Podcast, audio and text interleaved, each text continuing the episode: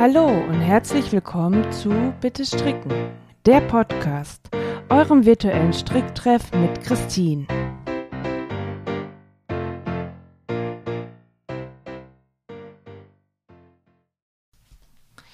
Hallo, schön, dass ihr wieder mit dabei seid bei einer neuen Folge von Bitte Stricken, der Podcast. Ich habe tatsächlich heute mehrere Themen im Petto. Und eine davon ist ähm, die Strickzeit, die persönliche Strickzeit. Wie viel strickt man am Tag, in der Woche?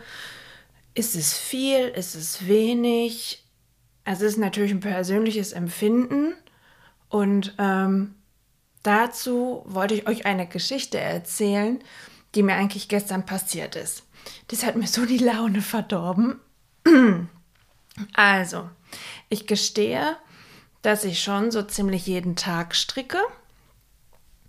Unser Wecker morgens klingelt sehr, sehr früh und generell ähm, bin ich ein früher Vogel, sodass ich mir dann tatsächlich um halb sechs oder so einen Kaffee mache. Und dann habe ich die Zeit noch, dass ich morgens wenigstens paar Runden oder Reihen stricken kann. Das ist natürlich ein Luxus, dem oder der nicht jedem vergönnt ist.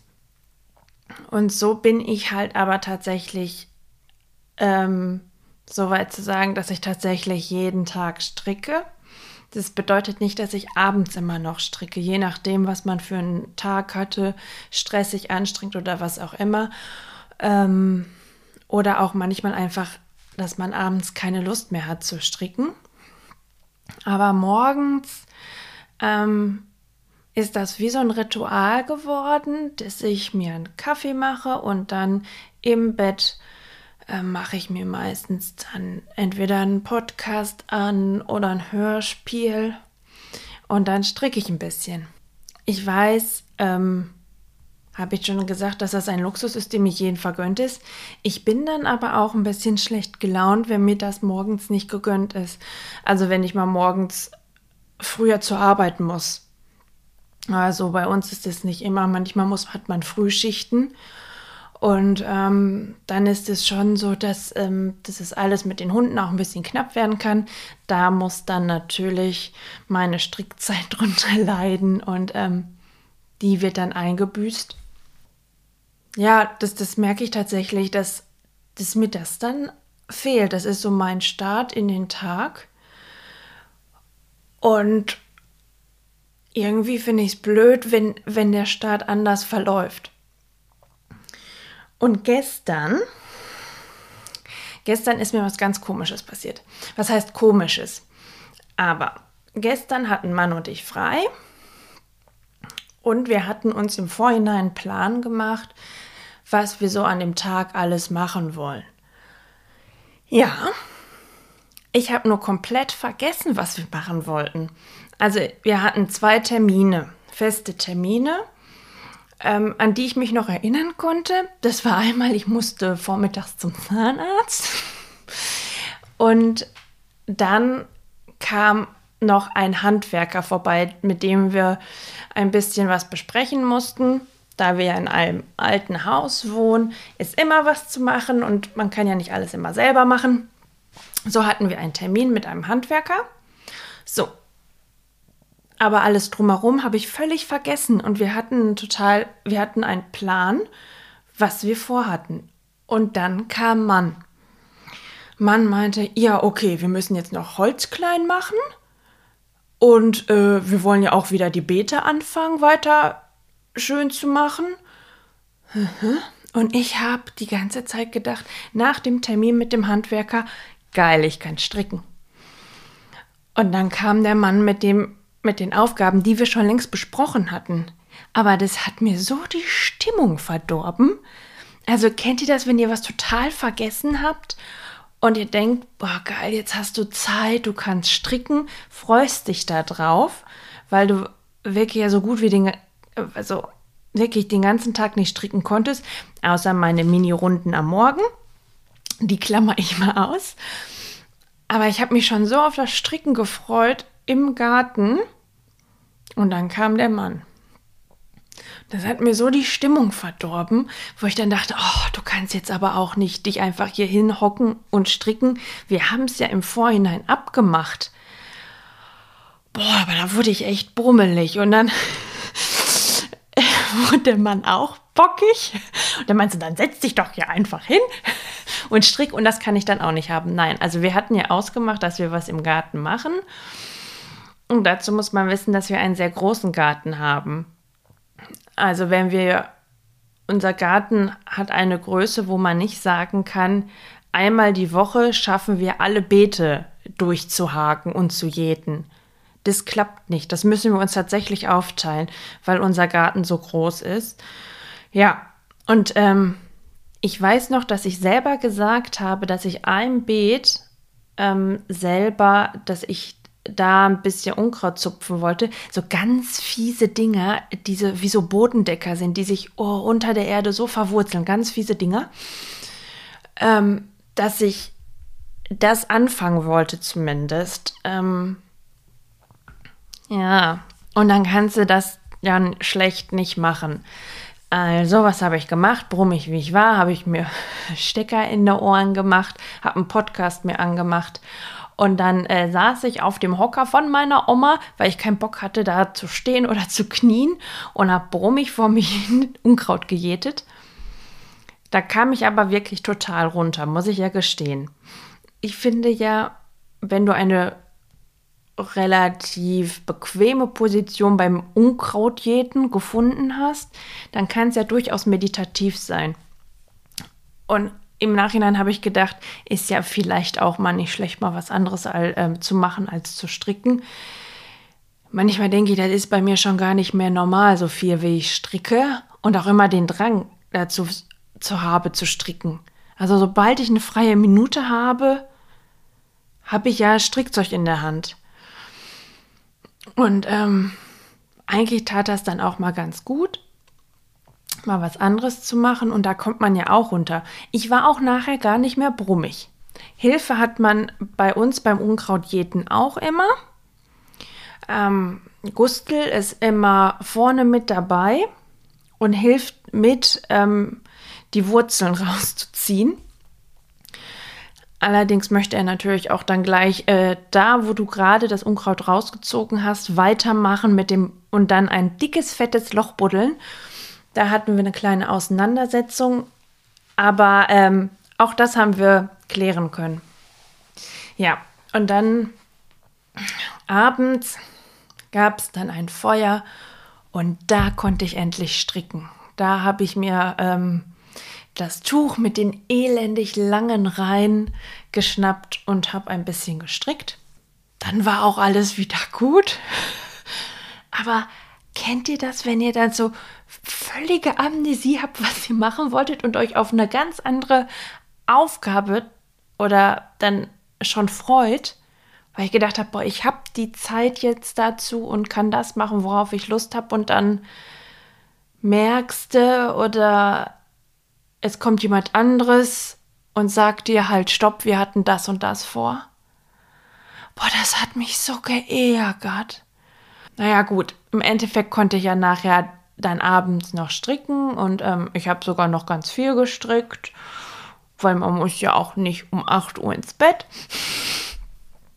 Deswegen kann ich eigentlich, kann ich mich nicht beschweren. Aber generell muss ich sagen, was die Strickzeit angeht, ich glaube, ich gehöre zu denen, die schon viel stricken, die auch eine gewisse Zeit hat zu stricken. Das muss man ja auch so sagen. Manche sind ja viel beschäftigter und haben einen unglaublichen Stress und sind abends viel zu müde zum Stricken, was ich aber teilweise auch habe, dass ich einfach nur noch müde bin abends und keine Lust habe. So ist es nicht. Aber das sind schon die selteneren Fälle. Deswegen, wie gesagt, das ist ähm, bei jedem anders und für jeden anders ist, empfindet man das ja auch, was ist, was ist viel Zeit zum Stricken oder was ist wenig. Für den einen sind, ist eine halbe Stunde viel, für den anderen sind zwei Stunden viel, wiederum für den anderen ist eine Stunde wenig oder so. Also, also an wirklich an der Zeit an sich, also in Minuten oder Stunden kann ich es jetzt nicht äh, festsetzen, wie viel ich stricke. Das ist schon unterschiedlich. Aber das ist halt mein persönliches Empfinden, dass ich schon den Luxus habe, relativ viel stricken zu können. Und eigentlich ein kleiner Übergang schon. Ähm, habe ja gesagt, dass ich am Feuer dieses Tuch an dem ich so lange schon hänge, obwohl so lange hänge ich da gar nicht, noch gar nicht dran, weil ich anscheinend ähm, von der schlechtesten Tücherstrickerin zu der motiviertesten Tücherstrickerin mutiere. Ich finde mich so gut gerade. Ich finde mich so gut, was das äh, Stricken, äh, Tücherstricken angeht. Ja, ich weiß, man soll sich nicht selber loben, aber ich bin so überrascht, ich kann euch jetzt nicht sagen, wann ich dieses Tuch angefangen habe. Ich kann ja einmal kurz bei meinen Fotos im Handy gucken, ob ich da so sehe, wann ich das erste Bild von diesem Tuch gemacht habe. Nee, das ist noch mein anderes Tuch. Dim, dim, dim. Da, aha. Am 9. Februar, und da war das noch relativ, schon relativ groß, habe ich das erste Foto, oder das hab, da habe ich das Foto behalten, ähm, von dem Tuch in der ersten Version ge, ähm, gemacht, ge, geschossen. Das einige werden sich daran erinnern oder können sich daran erinnern, dass die erste Farbe, die ich benutzt habe, so ein Flamingo-Orange war. Und das war mir im Endeffekt zu krass. Und ich weiß, ich war relativ weit schon. Und das, man fängt ja mit diesem Brioche-Teil an oder zweifarbigen Patent, wie man das nennen möchte.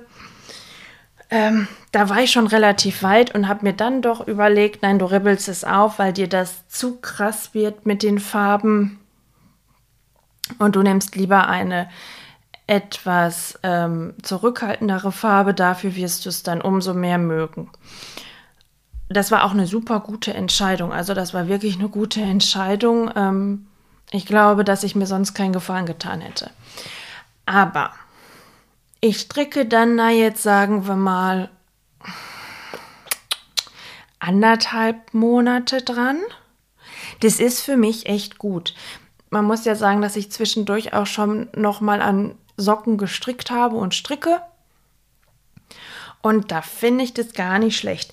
Ich kann euch ja jetzt mal sagen, wo ich bin. Ich bin nämlich gar nicht mehr so weit weg vom Ende. Das Problem ist, es wird halt nur dauern, weil die ähm, Reihen ja so schrecklich lang werden. Ähm, ich kann auch mal in der Anleitung gucken, bei welcher Maschenzahl ich gerade bin, weil äh, zählen werde ich das bestimmt nicht, ob ich wirklich da ähm, richtig rauskomme. Wenn mir da, wenn ich irgendwo eine Zunahme vergessen habe, das wird man schon nicht so sehen, weil nochmal aufmachen, irgendwas werde ich nicht. Ich gucke mal gerade. Es ist nämlich ganz gut zu sehen, wann ich wo bin. Äh, aha, ich bin nämlich gerade bei dem vorletzten Übergang, wo ich ähm, eine weitere ähm, Farbe einbringen muss. Also dieses sogenannte Faden. Das Faden entsteht ja dadurch, dass man dann ähm, abwechselnd die, mit, der mit der einen Farbe mal äh, hin und zurück strickt, also zwei Reihen strickt und dann nimmt man wieder die andere, so dass man einen ganz ähm, feinen und schwachen Übergang bekommt. Und in, bei dem Teil bin ich gerade bei dem vorletzten. Also ich bin nicht mehr weit weg. Und wenn ich das fertig habe, bin ich bei 493 Maschen.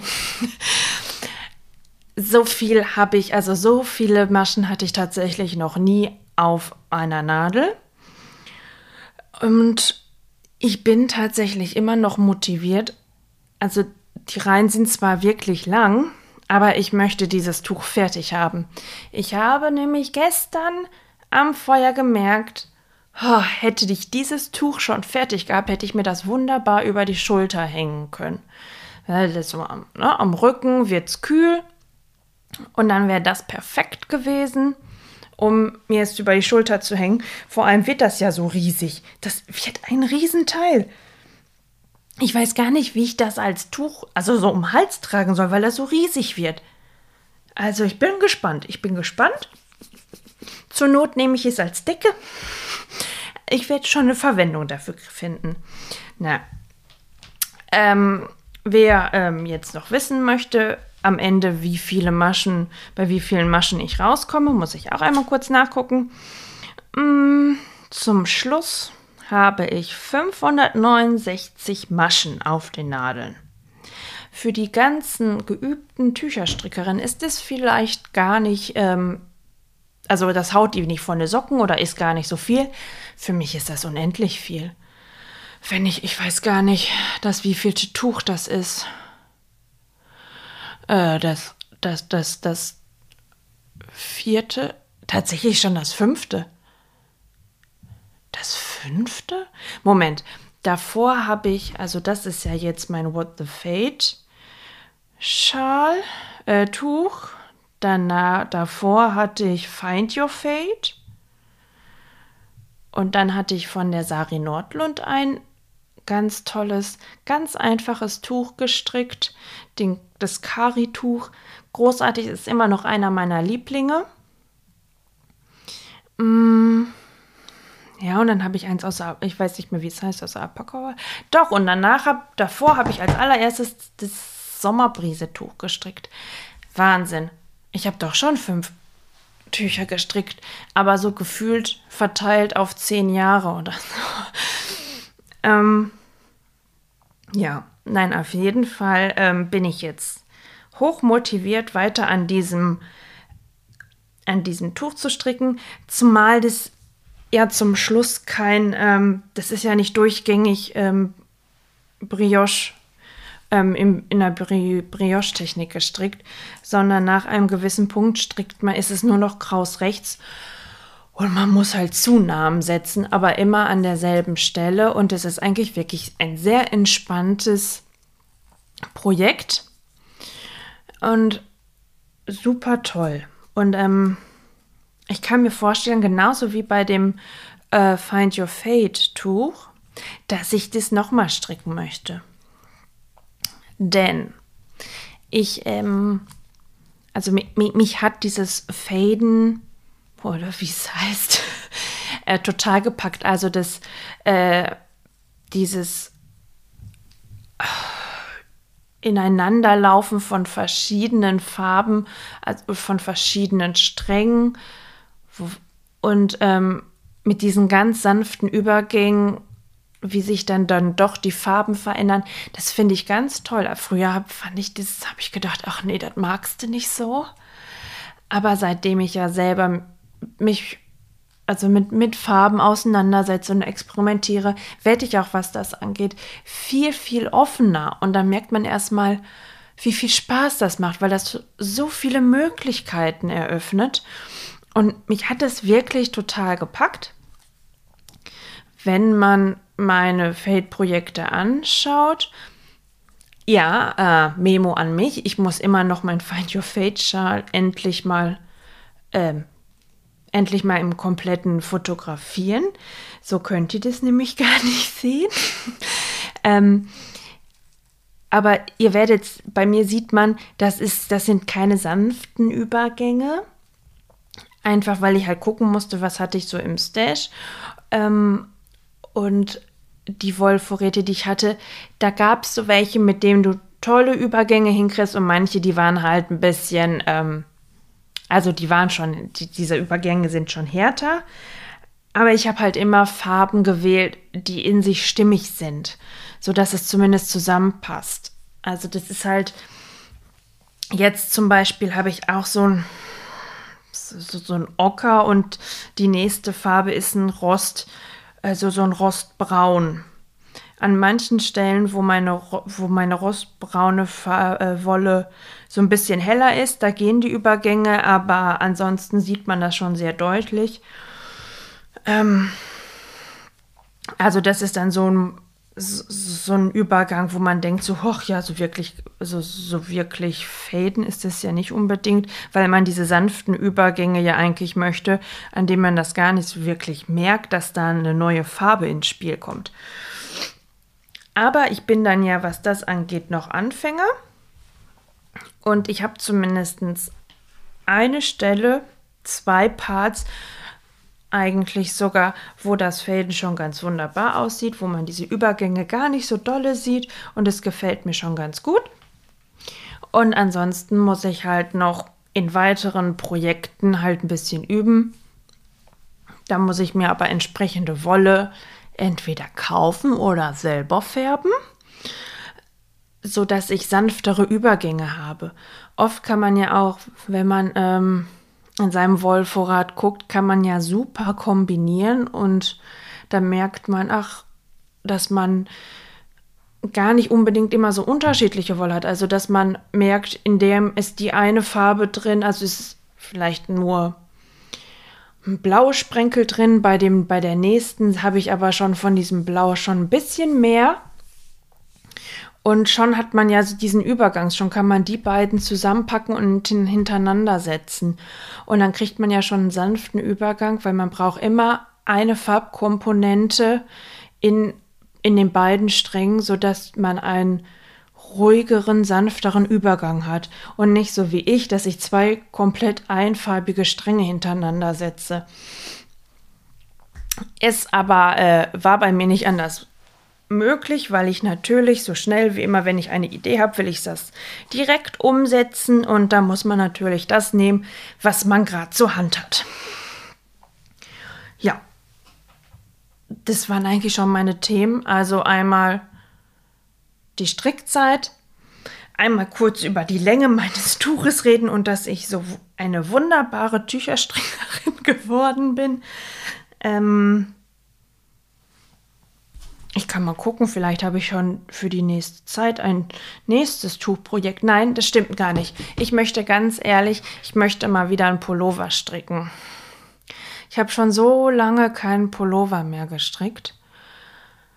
Einfach aus dem Grunde, dass ich äh, für einen Pullover gar keine Wolle da habe. Ähm, ich habe ja jetzt selbst viel selbstgefärbte Wolle da gehabt. Das war, ist aber alles reine Sockenwolle. Und die Pullover, die ich mir gerne stricken möchte, da bräuchte ich schon ein bisschen dickere Wolle. Ähm, ja, ich könnte mir natürlich, ich könnte natürlich meinen eigenen Online-Shop leer kaufen, dann hätte ich die Wolle für einen Pullover. Äh, aber das ist ja irgendwie jetzt nicht so Sinn der Sache. Ähm, aber ich habe so zwei, drei Projekte, die ich auf jeden Fall dieses Jahr umsetzen möchte. Das ist auf jeden Fall einmal noch ein Hansholm-Sweater für den Mann, damit wir uns da nicht mehr in die Quere kommen. Dann kann der Mann ähm, die, die eine Farbe tragen und ich die andere. Dann möchte ich sehr gerne von Andrea Mori. Jetzt muss ich gucken, wie der heißt. Moment. Äh, oh, wo ist denn der? Heißt der Illuminate? Polystricken? Ja, ich bin gut. Der ist so schön. Ähm, der ist so richtig, richtig schön. Und in welchen ich mich noch total verliebt habe, ist der Ingrid Sweater vom Petit Knit. Ich finde den so hammertoll. Und, oh, da müsstet ihr jetzt den Gustl gehört haben. Er ist wie ähm, eine Gazelle vom Bett gesprungen. Ja, die Hunde sind im Bett, aber das werdet ihr bei einigen Fotos schon mal gesehen haben. Ähm, das sind die drei Pullover-Projekte, die ich wirklich dieses Jahr noch ähm, angehen möchte. Und ansonsten Socken, Socken, Socken nochmal Socken, Socken, Socken und vielleicht noch ein Tuch. Und dann denke ich mal, bin ich auch ausreichend beschäftigt. So, ich wünsche euch jetzt noch einen schönen Sonntag oder sagen wir noch einen schönen Tag. Mm, ich habe nämlich jetzt gar nichts mehr, was ich erzählen könnte und ich möchte das ja auch nicht weiter in die Länge ziehen. Deswegen Macht's euch gemütlich, habt's fein, strickt so wild und viel wie ihr mögt. Bis zum nächsten Mal. Tschüss. Das war Bitte Stricken, der Podcast, euer virtueller Stricktreff mit Christine. Wenn euch die Folge gefallen hat und ihr keine weiteren Folgen verpassen wollt, abonniert den Podcast. Lasst auch gerne eine Bewertung da. Bis zum nächsten Mal. Eure Christine.